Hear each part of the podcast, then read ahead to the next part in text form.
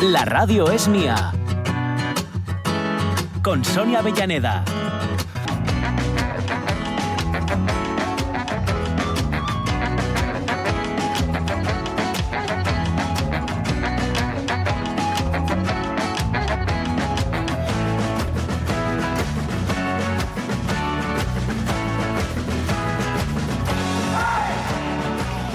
Pues ahora ya son exactamente las 12 y 16, que el tiempo pasa y corre que vuela.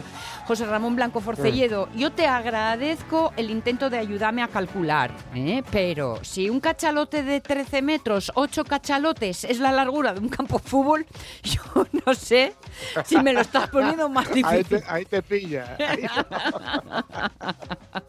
Me cachis en la mar. No soy capaz de imaginar uno como para poner ocho, uno tras de otro. José. Bueno, tú lo que ves, lo que ves por fuera, pero quita la estructura. Vale. muy bien, muy bien. Hablando de calores, estoy viendo que hay tres ideas que se repiten a lo largo de las propuestas que nos hacen los oyentes en el Facebook. Oscuridad, agüita Claro. y gazpacho. Claro, claro, claro. Yo es que esto, ¿sabes dónde, dónde lo, lo- lo- lo- lo aprendí? Iba a decir, sí, lo aprendí. Sí. Eh, claro, yo, eh, esto que comentábamos la semana pasada del veraneo, Sí. a mí me, me- me tocaba pues en, en, en Arrabal, en Castilla, imaginaos agosto. ¿Eh? Eh, agosto ese es un, es un calor que os diría yo, desnudo, seco, trabado, ¿no? Que diría Víctor Manuel. Sí. Es un calor, es un calor eh, sin resquicios, es un calor.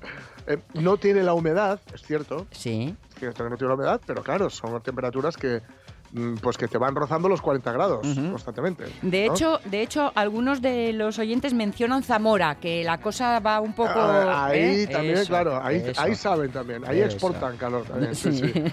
Y claro, ¿cuál era el, el- o cuál era sí, la forma de librarse de ello? Claro, no, una casa de pueblo sin ni, ni aire acondicionado ni nada que se le parezca, Sí. pues eh, y, y en casas de amigos también, Ujú. porque os hablo de, de los 80, claro, cuando el veraneo, cuando era guaje, ¿no? Claro. Y era y el sistema era este, o sea, eh, ventilar por la mañana muy temprano, que es cuando no hace tanto calor, Sí. y persianas rácara. O sea, os- oscuridad total, o casi, o sea, vivir en la semioscuridad y funcionaba, claro, te mantenía la casa eh, fresca y luego al atardecer, de nuevo, o sea, atardecer más bien anochecer ya, o sea, ya más noche que tarde, Sí. volver a abrir para que volviera a entrar el aire fresquín, claro. Y funcionaba, funcionaba. La- el problema que tenemos aquí, claro, es la, digo por ejemplo en Gijón, es la humedad, Sí. claro. Eso. Esa- Si se te cuela la humedad eh, para, para, por- para dormir, mm, madre mía. O sea, Lo del calor seco se sufre, pero lo del calor húmedo eh, mm, Sí. para mí es una cosa que va contra natura, Mm. contra salud posible. sí, sí, sí, sí, sí. Del calor seco se sale, Sí, sí, pero, sí. pero del, calor, del calor húmedo, Se derrite. como entre, madre, madre de Dios. Mira, así de clarito lo tiene, por ejemplo, Ramón Redondo, que nos acaba de contar su experiencia, que además dice que sufre Sí. mucho a partir de los 20 grados, afi- afirma él, vivo sin vivir en mí, y dice, como la diosa Claro, fortuna claro. tiene un sentido del humor tremendo, estoy trabajando y voy a hacerlo así hasta septiembre, en la recepción de las piscinas de Nava.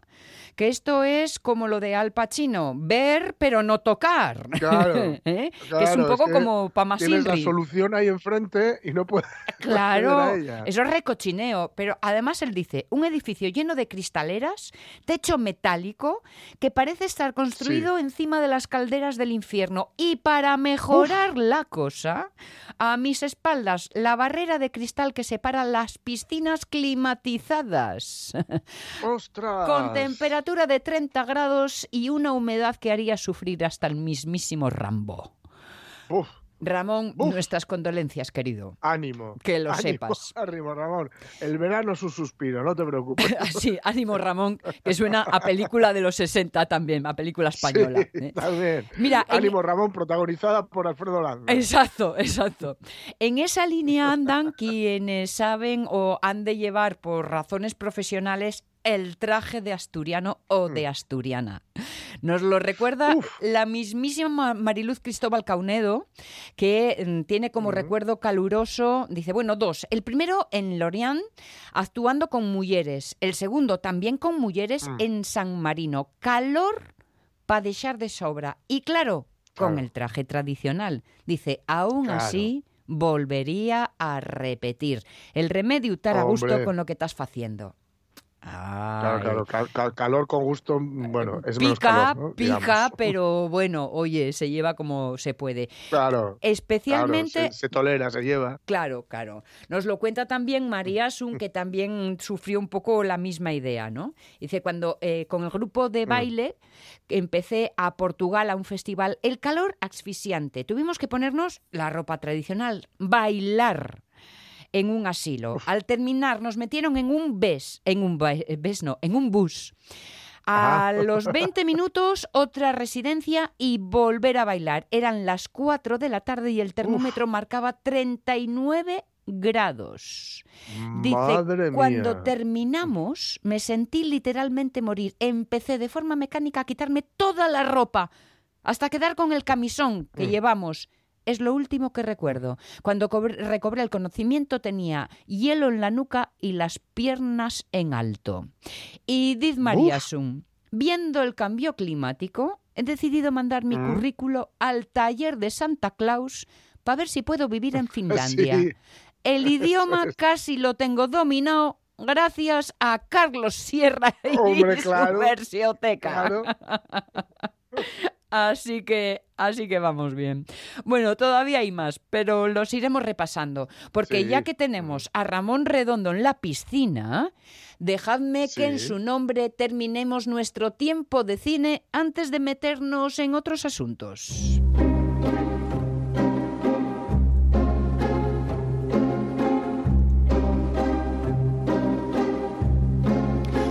Luego Ramón me riñe porque dice que y dejo las biografías a la mitad y que luego él no sabe cómo seguir. No, no, no, no, no, no, aquí hay que acabar lo que se empieza. Exactamente. Así que os recuerdo que dejábamos a nuestra protagonista, Mari Carmen Prendes, llegando al cine y haciendo un montón de papeles, eso sí, de los que en el momento había, trabajando con Pedro Lazaga y Mariano Ozores, o trabajando para ellos. Es eh, la más, la- dentro de las películas que hizo para Ozores, la más peculiar de su eh, filmografía, probablemente la mejor de todas las que dirigió, es un intento, dice Ramón, de convertirse en autor y dirigió en 1963 La Hora Incógnita, una película antibelicista en plena carrera Anda. espacial y en medio de una ola de terror nuclear. Y cuenta esta peli cómo un error lanza un misil a una pequeña ciudad costera española que al vivir los últimos momentos, los pocos ciudadanos que no se habían huido, ahí están nuestra Mm. protagonista, eh, Prendes, junto a Mercedes Muñoz San Pedro, encarnando ambas a un alucinante dúo de cotillas que aprovechaban la situación de abandono de los domicilios sin negocios para chafardear en alcobas y cocinas privadas y atiburrarse de dulces de gorra. Fue Oye, pues suena bien. ¿eh? ¿Verdad? Me apetece muchísimo. La hora incógnita del 63 dice que fue un intento tan fuera del estándar del cine español que fue un fracaso Mm, y el empujón claro, final claro.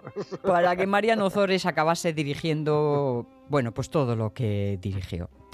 Afortunadamente, como os había adelantado, se despidió del cine nuestra protagonista de una forma elegante, a las órdenes de Pilar Miró en El pájaro de la felicidad. Este país es un caos, un infierno, admitido y confesado. Aquí está el ejemplo. Ahí está. ¿Por qué si no ha venido? Después de los años mil, ella que apoyaba a todos esos que trajeron esta manera enloquecida de, de- de gobernar, resulta que ahora tiene que refugiarse aquí, entre sus amigos. Esos que yo apoyaba comenzaron haciéndolo bien, madre. No bastaba acabar con la dictadura.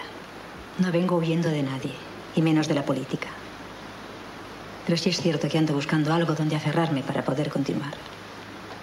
Con las réplicas de Mercedes Amprieto, maravillosísima actriz también. Sí, sí, sí.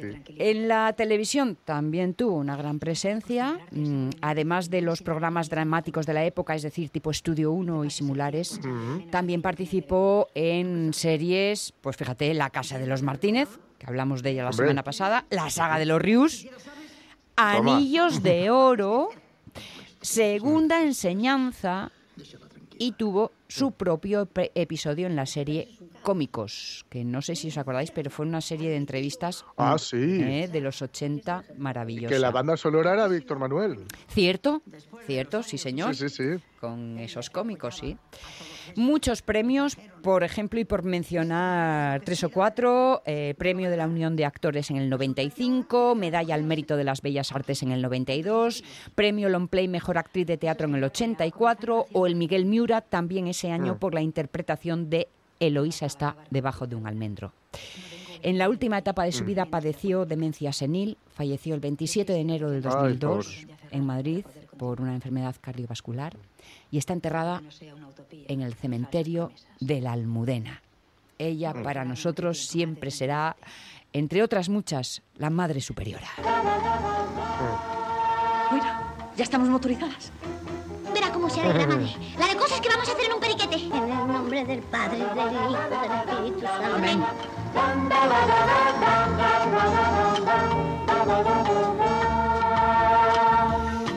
Mari Carmen Prendes, repasada así como Mm. siempre de forma excepcional por Ramón Redondo, que nos permite meternos en la interioridad del cine, de esos Mm. nombres que nos relacionan con, con nuestra tierra, con Asturias. Las 12 y 27 minutos. No puede faltar en esta semana, última semana de la temporada de invierno, aunque el calor quiera desmentirnos, nosotros R que R en temporada de invierno. última reflexión para Claudia García.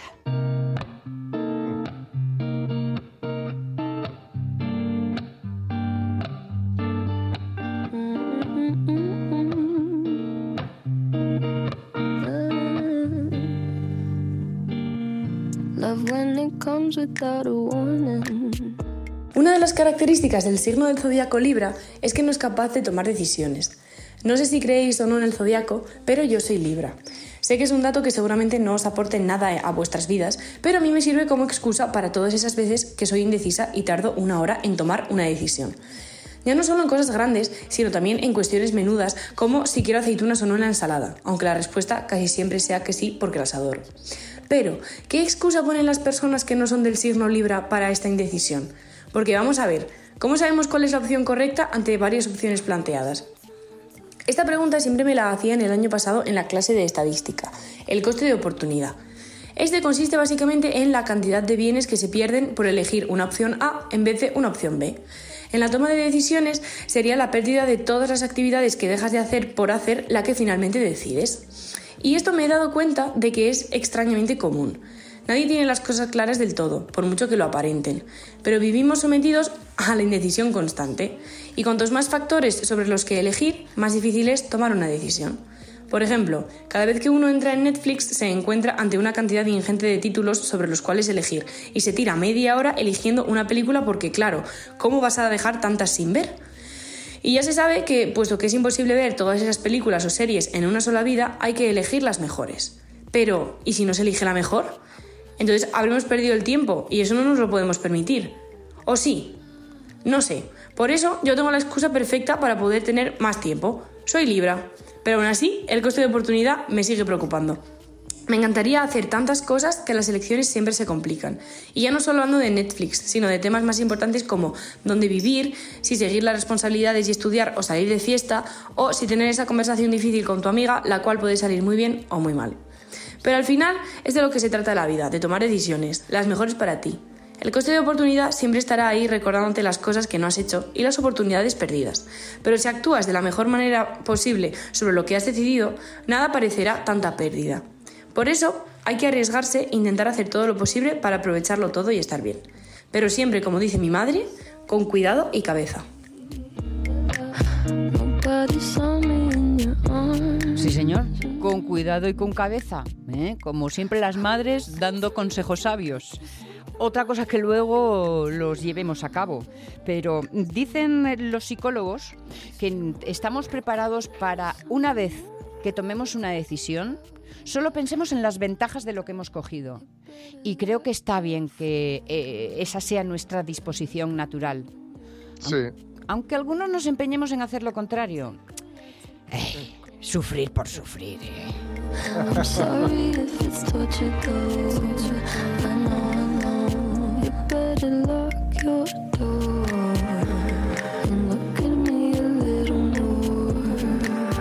Me gusta mucho la sintonía. Me encanta. Much- muchísimo. Muchísimo. Y como va a ser la única vez, la última vez que la oigamos por el momento,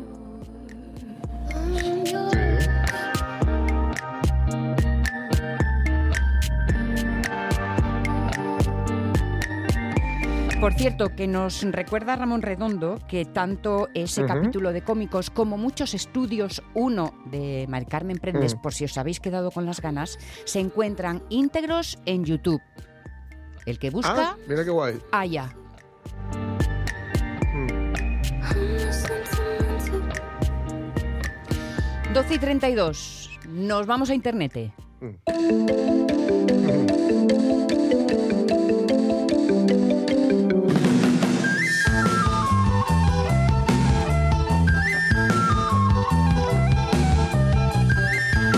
Lucía López Santos, ¿cómo estamos? Buenos días. Hola, muy bien, buenos días. ¿Has sobrevivido? Buenas. He sobrevivido, he sobrevivido. No sé si llevo peor el calor o la escarlatina de la peque, pero he sobrevivido. ¡Ay, la escarlatina! Anda. Pero bueno. A ver, sí. a ver, suena más así, no sé. Eso de lo es un poco ¿no? viejuno. Sí. Sí, pero y suena como muy a chungo, pero en realidad pues es una erupción y poco más, ¿no? Entonces, bueno, estamos empezando a sufrir picores y lo llevamos un poco mal, pero eh, afortunadamente esto sucedió ayer por la tarde y eh, la playa del Cantábrico maravilloso es lo que nos ayuda a refrescar. Bueno, eso está bien. Ese plural majestático en lo de los picores es amor de madre asumiendo el picor de la chiquilla o es que a ti también te rasca y No, no, rasca. Empatía pura y dura, Va. empatía. ¿no? Ah, vale, vale. Afortunadamente es una enfermedad infantil. Bien. Que, eh, a nosotros nos podría Ah. causar es así como dolor de garganta y ya está. Es viejuna, pero infantil. Sí. Tiene de todo. Muy bien, muy bien. Oye, y todo esto eh, compartido con ese trabajo de tecleo constante, porque tú eres de, de estas que puedes hacer dos cosas a la vez, descansar y trabajar a la vez. Sí, bueno, Mm. eh, cambiar el espacio de trabajo, sí.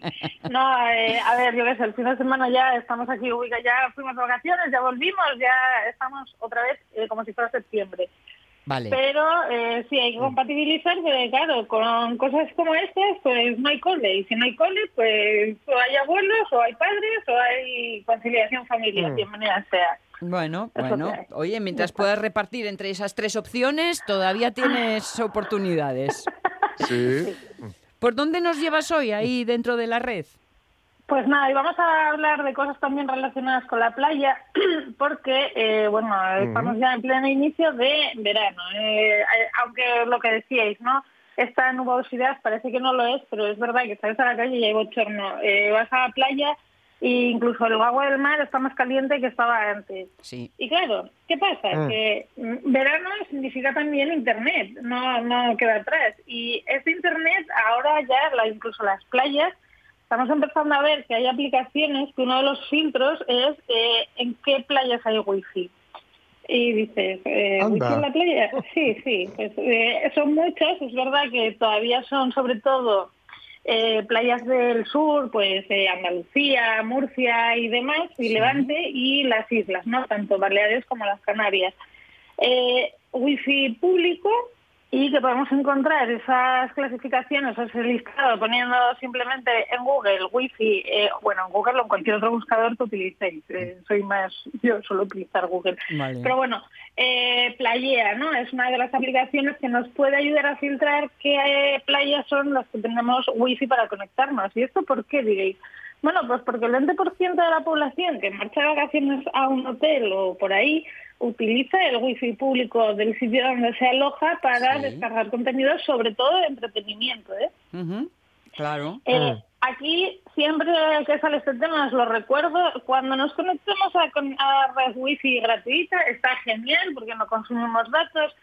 Eh, yo personalmente no soy muy partidaria, ¿no? Tienes tarifas ilimitadas hoy en día de acceso a internet, entonces eh, ni me complico, tiro de datos y ya está. Pero sí que es verdad que hay gente que todavía, pues bueno, sigue utilizando estas wifi a pesar de tener esas tarifas ilimitadas. Es como una cosa psicológica, ¿no? Entonces, bueno, eh, nos estamos dando cuenta de que ese esa utilización de la wifi eh, no solamente es para el entretenimiento. No utilicéis nunca, no accedáis a información privada que os pueda hacer, eh, digamos, peligrosa o interesante para los hackers, Nada de, contra, nada de contraseñas.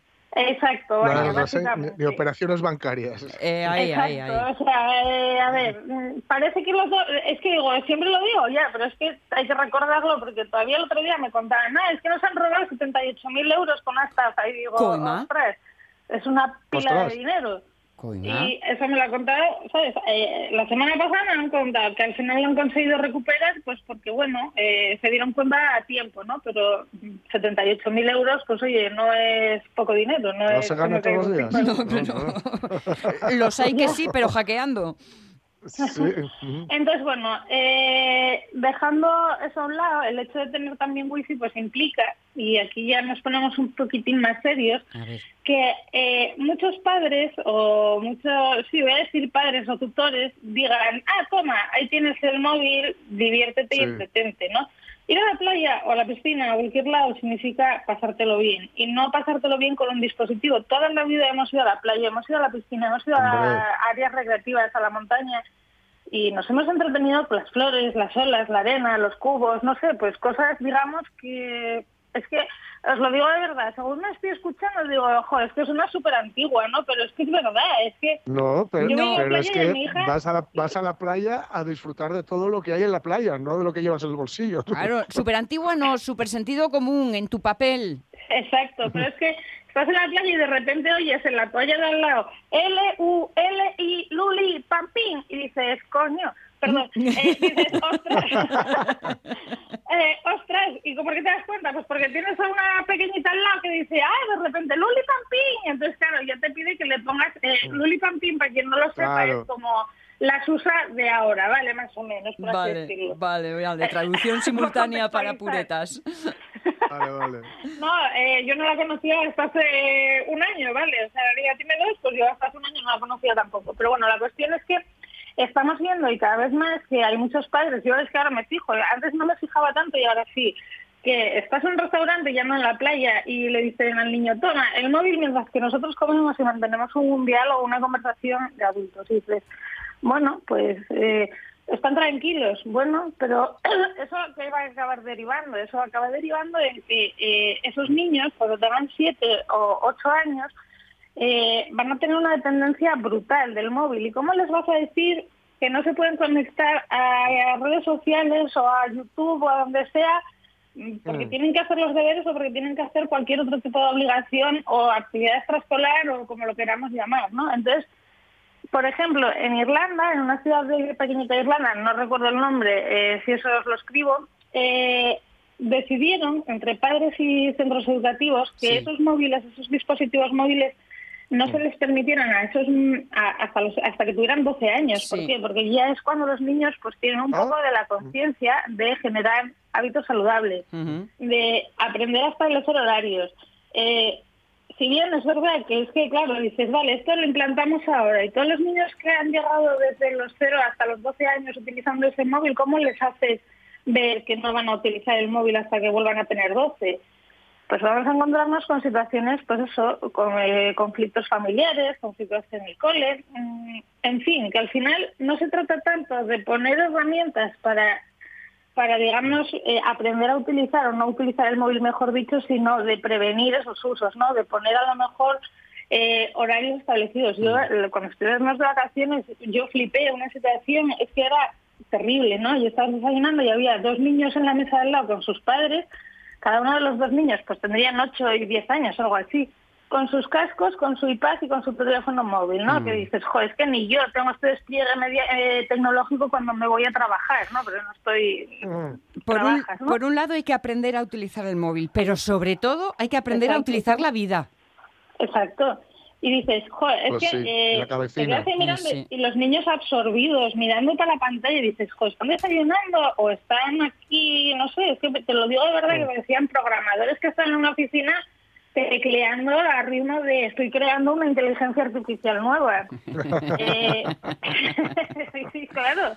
Y es que, bueno, al final, pues esto es lo que ayuda a fomentar. Luego, luego nos echaremos las manos a la cabeza cuando digamos, es que tengo un hijo que tiene adicción a Internet. No, no tiene adicción. Tú le has generado esa adicción porque has preferido Claro. no invertir Claro. tiempo con ellos, educándoles, hablando, jugando o lo que sea. Hijo, yo soy la primera que digo, wow, es agotador estar pendiente de la niña, eh, que juraré no haber dicho esto como diría Sonia, pero es verdad, es, es agotador estar en ocasiones en comidas con amigos o familiares pendiente de la niña, pero es que tú es tu hija, ¿qué hago? ¿Le doy el móvil el día de mañana? ¿Qué, ¿Cómo se lo quito? Eh, joder, es Mira, mejor, pues mira. Y yo como Mrs. Repugnante a todo esto solo puedo decir amén. Entonces, bueno, al final la mejor forma de evitarlo es un poco... Y, y esto no quiere decir que nos hagamos unos eh, amis, ¿no? En el sentido de no voy a utilizar tecnología. No, es que lo que tenemos que hacer es utilizarla con sentido común. Que Ahí estaba. como Claro, no podía ser de otra manera, Eh, ¿verdad? ahí estaba. Entonces, bueno, al final te das cuenta y dices, joder, es que para tener una vida súper sana eh, podemos hacer o, com- o hacer complementos, ¿no? Si es que al final en la playa te llevas un cubo y una pala y es que me lo paso bien hasta yo con Sí, mis sí, 36 claro. años. Nos quedan todavía muchos castillos de arena que hacer en esta vida, amigos. Exacto, ¿Eh? exacto. Que eso es lo que nos mantiene eh, el, el cutis terso. el cutis vaya. mental al menos, el cutis mental al menos. Bueno, pues crema, ¿eh? para que no quede todo así como que de reñir, que, que no es reñir, No, que es nada. reflexionar, recuérdanos la app mm, de la wifi en las playas. Pues se llama Playea y está disponible eso, en sobre todo playas de Levante. En sitios donde suele hacer sol siempre, vaya, eh, básicamente. Vale. Eh, playas con wifi. Lógico. Y me imagino, sobre todo playas urbanas, digo, por infraestructura y tal y cual, pero bueno. Eh, sí, pero no necesariamente, porque, bueno, en Cádiz, por ejemplo, en la playa de la Barrosa, que no necesariamente es urbana, sino es un urbano salvaje, pues Sí. también hay wifi. Bien. Playea. Esa es la idea. Pero playea con cabeza. ¿eh? Exacto. Y con sentido común. Que no podía ser nadie mejor para decirlo que Lucía López Santos. Querida, el verano ya llegó, aunque tú ya hayas cumplido las vacaciones. Así que charlaremos en septiembre, ¿te parece?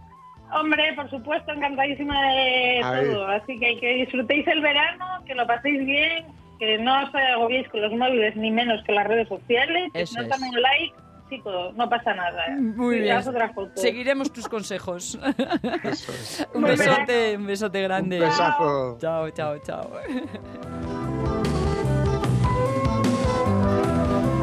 Qué extraña sensación esto de las despedidas. Pero bueno, son unas despedidas de un ratín, ¿eh? Son hasta luego. Son Claro. hasta luego. Sí, sí, sí. que no nos pongamos demasiado intensos. Mira, otro que marcha de Claro.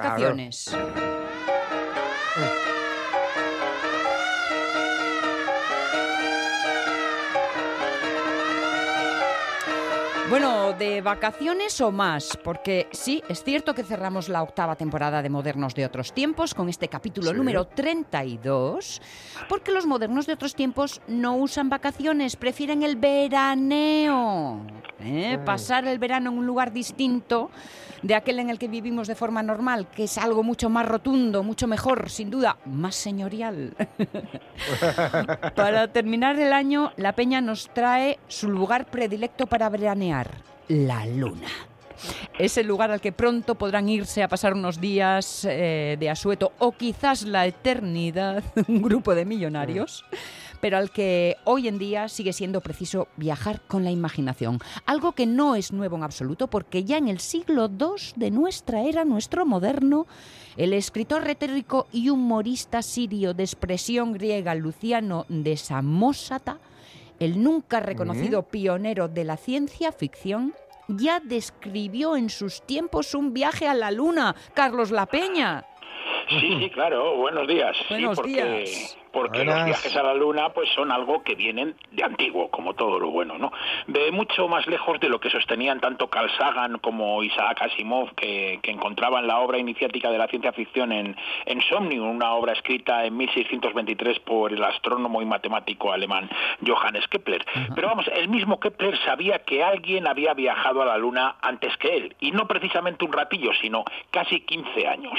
El pionero, nuestro moderno de hoy, era Luciano de Samosata, un humorista que llenó de gracia el mundo de las letras en pleno siglo segundo de nuestra era, y que además, pues no escribió una novela sobre el- un viaje a la Luna. Eh, no. ¿cómo? Que no- a ver, no me desorganices. Que no escribió una novela sobre... ¿En qué quedamos, Carlos? Bueno, pues que en realidad no escribió una novela, Vaya. escribió dos.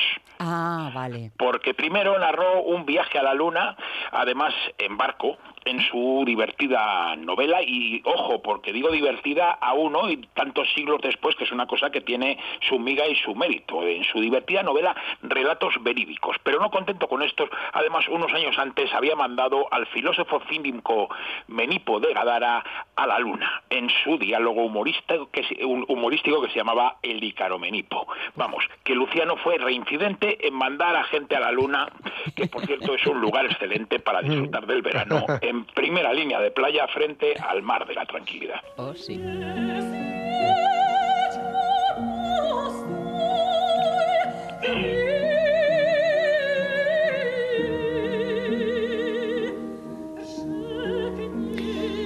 Antonín Borsak, que escribió una de las canciones helenitas más maravillosas que existen para su ópera, ópera Rusalka, estrenada en Praga en 1901. Esta es la canción de la luna. Luna, que con tu luz lo iluminas todo desde las profundidades del cielo. Luna que vagas por la superficie de la tierra bañando con tu mirada el hogar de los hombres. Esto es lo que canta Rusalka, la hija del genio de las aguas, a quien pone voz la maravillosa soprano Lucia Pop. Sabemos que Luciano escribió los primeros viajes a la luna, pero a ver, cuéntanos quién era Luciano de Samosata. Bueno, pues Luciano era un escritor, era un retórico y humorista que obtuvo un gran renombre en el mundo clásico. Renombre e influencia que además mantuvo en los años posteriores, especialmente a partir del Renacimiento y hasta bien entrado el siglo XX. De hecho, pese a que se sospecha que más de una docena de sus obras sean apócrifas, se conservan unas 80 obras, todas ellas escritas en griego ático, aunque su lengua natal era el arameo. Bueno, pues como buena puerta de la parte de la audiencia ya habrá imaginado, aunque por yo he tardado por lo menos un montón de tiempo en pillarlo, Luciano de Samosata nació en Samosata, Vale. una ciudad fortificada siria ubicada en la margen derecha del río Éufrates y por tanto pues dentro del Imperio Romano. Ahora es Turquía. Nació entre el año 120 y el año 140 porque tampoco sabemos exactamente el día, ¿no? Era de familia pobre por lo que su padre que seguramente se llamaba Severiano pero que tampoco lo sabemos con seguridad lo sacó pronto de la escuela y le puso a trabajar de aprendiz de escultor con un tío suyo, con un tío materno. Quiso el azar que en sus primeros días de escultor nuestro moderno reventara de un fuerte martillazo la primera piedra que le tocó y que su tío le echara con cajas destempladas y de paso con unos cuantos latigazos. Bueno, la verdad es que ha sido un fracaso como escultor, está claro. Pero mira, le llevó a dedicarse a la retórica, que es por lo que hoy le recordamos. Pero, pero entre medias se hizo abogado en Antioquía. Él mismo nos cuenta su experiencia y dice, amante de la verdad, del bien, de la sinceridad y de cuanto por honesto y bello debe amarse, en el derecho solo encontré la mentira, la impudencia, los, los gritos, las disputas y tantas cosas desagradables que al final pues tuvo que abandonar la abogacía para dedicarse a la belleza de la filosofía. Pero antes se fue a Grecia a perfeccionarse en la lengua griega, dedicándose a la retórica con tal ingenio que pronto se convirtió en una estrella entre los sofistas, que eran, pues por así decirlo, además como siempre dice Jorge, las estrellas del rock de aquellos tiempos. ¿no? La gente acudía en masa a escuchar a los retóricos y Luciano acumuló aplausos y riquezas mientras se dedicó unos años a girar por los gimnasios, las academias o las plazas públicas de todo el imperio. Le dio tiempo a volver a su ciudad natal y compartir las mieles del triunfo con su anciano padre, con el que recorrió la Capadocia y la Paflagonia.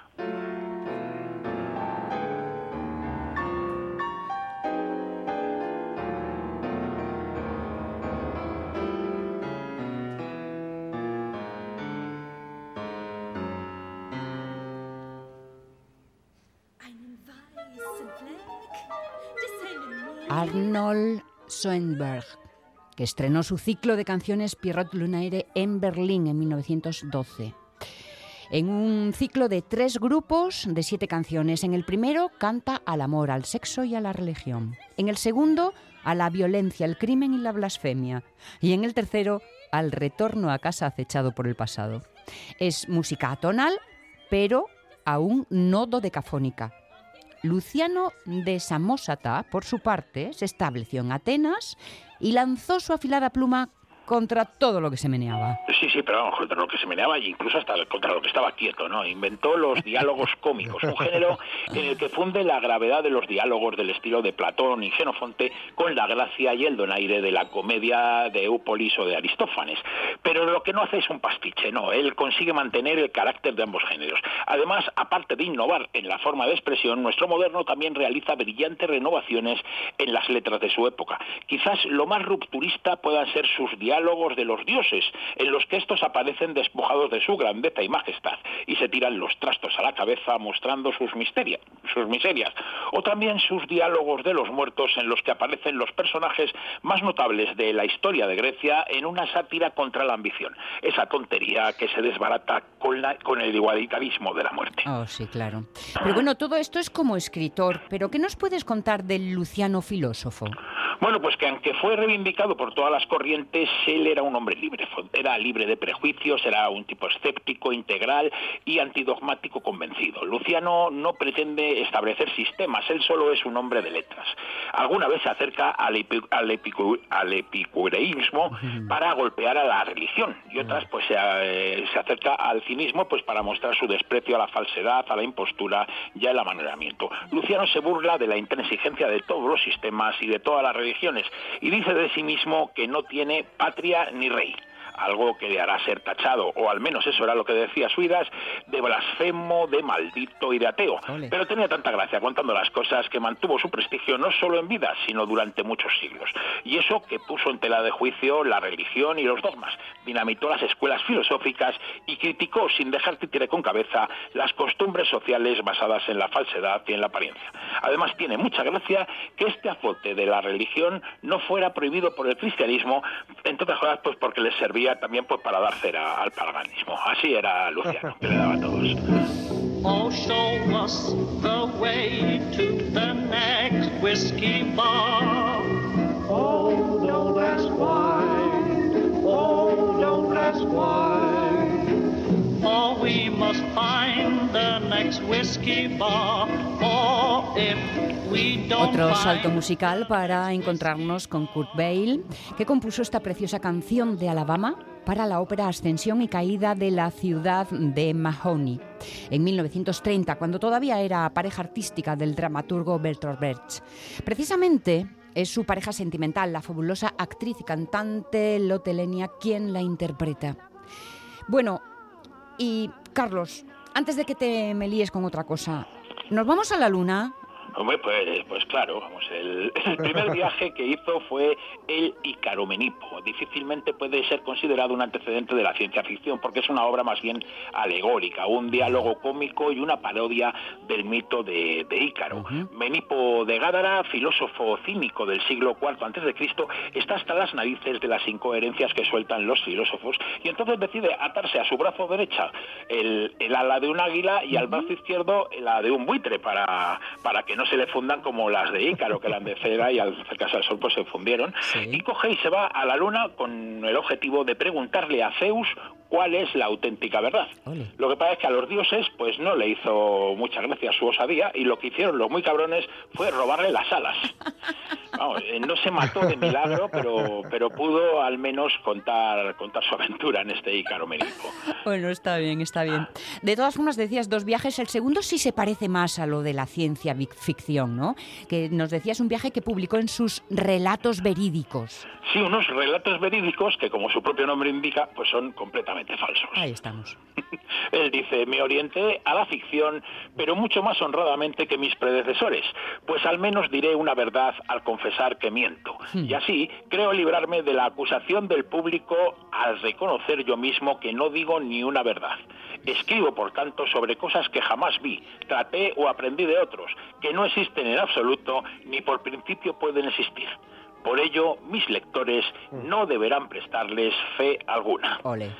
Eh, Luciano, vamos, como Cervantes haría siglos después con el Quijote, ridiculizando a las novelas de caballería, Luciano se dedica- empleó su erudición para reírse de la novela de aventuras, que quizás era el género más popular en la Grecia romana. Y así usa todo su arsenal de exageraciones, de humor y fantasía para condenar a los antiguos poetas, historiadores y filósofos que escribieron relatos fantásticos sobre países que como él no llegaron a conocer.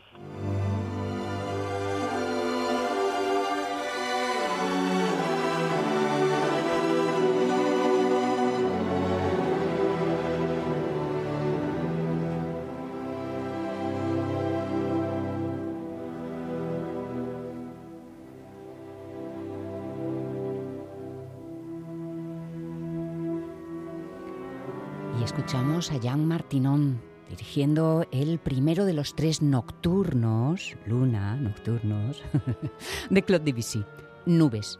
Porque es a través de las nubes precisamente por donde el tifón lleva a Luciano y a sus amigos hasta la luna. Por extraño que parezca, llegan a la Luna en barco. Es la segunda etapa de un viaje de exploración en el que Luciano quiere ver qué es lo que hay al final del océano. Entonces parten hacia el oeste eh, desde las columnas de, de Hércules, o sea, desde el estrecho de Gibraltar. Pero una tormenta de 80 días les lleva a una isla que tiene un río de vino lleno de peces que embriagan al comerlos remontan el río y en su fuente hallan unas vides con forma de mujer que tratan de seducir a los viajeros. De hecho, dos de los de- con dos de los expedicionarios lo consiguen y estos se convierten en vides al hacer el amor con, con ellas. El resto consigue huir de la isla, pero un torbellino les eleva del agua y les hace volar durante ocho días hasta que llegan a un gran país como una isla brillante y circular, la Luna, donde son detenidos por soldados montados en cabalgabuitres que les llevan ante Endimión, el rey de la Luna.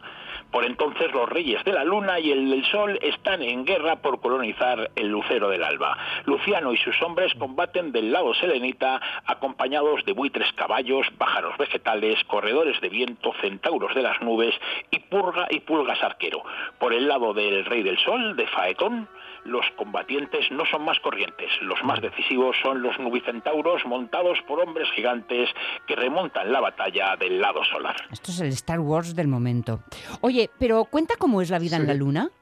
Sí, sí, además es que es bastante curiosa porque no hay mujeres y los matrimonios son homosexuales. Hasta los 25 años actúan como esposas, como esposas y desde esa edad como maridos. Y no quedan embarazados en el vientre, sino en la pantorrilla. A partir de la concepción comienzan a engordar la pierna y transcurrido el tiempo dan un corte y extraen el feto, el feto muerto, pero lo exponen al viento con la boca abierta y le hacen vivir. Está también el linaje de hombres arbóreos que nacen de un enorme árbol en forma de falo que brota del testículo derecho que se corta a un hombre y se planta en la tierra. Su fruto son las bellotas del tamaño de un codo. Cuando están ya maduras, las recolectan y extraen de su interior a los hombres arbóreos. Los selenitas se disuelven en humo en lugar de morir y se alimentan del humo de las ranas que asan y beben zumo de aire, por lo que no orinan ni defecan. Además tienen barbas en las rodillas, un solo dedo y coles en el trasero. Además los melenudos son feos y los calvos guapos. En fin, como cualquier otro lugar de los que conocemos. ¿no? Luciano empezó a ser imitado en su propia época y ha influido en casi todos los autores que merecen la pena. Y hoy No sabemos- cierran, hoy cierran nuestros modernos de otros tiempos, Carlos. ¡Buen verano! Venga. Chao.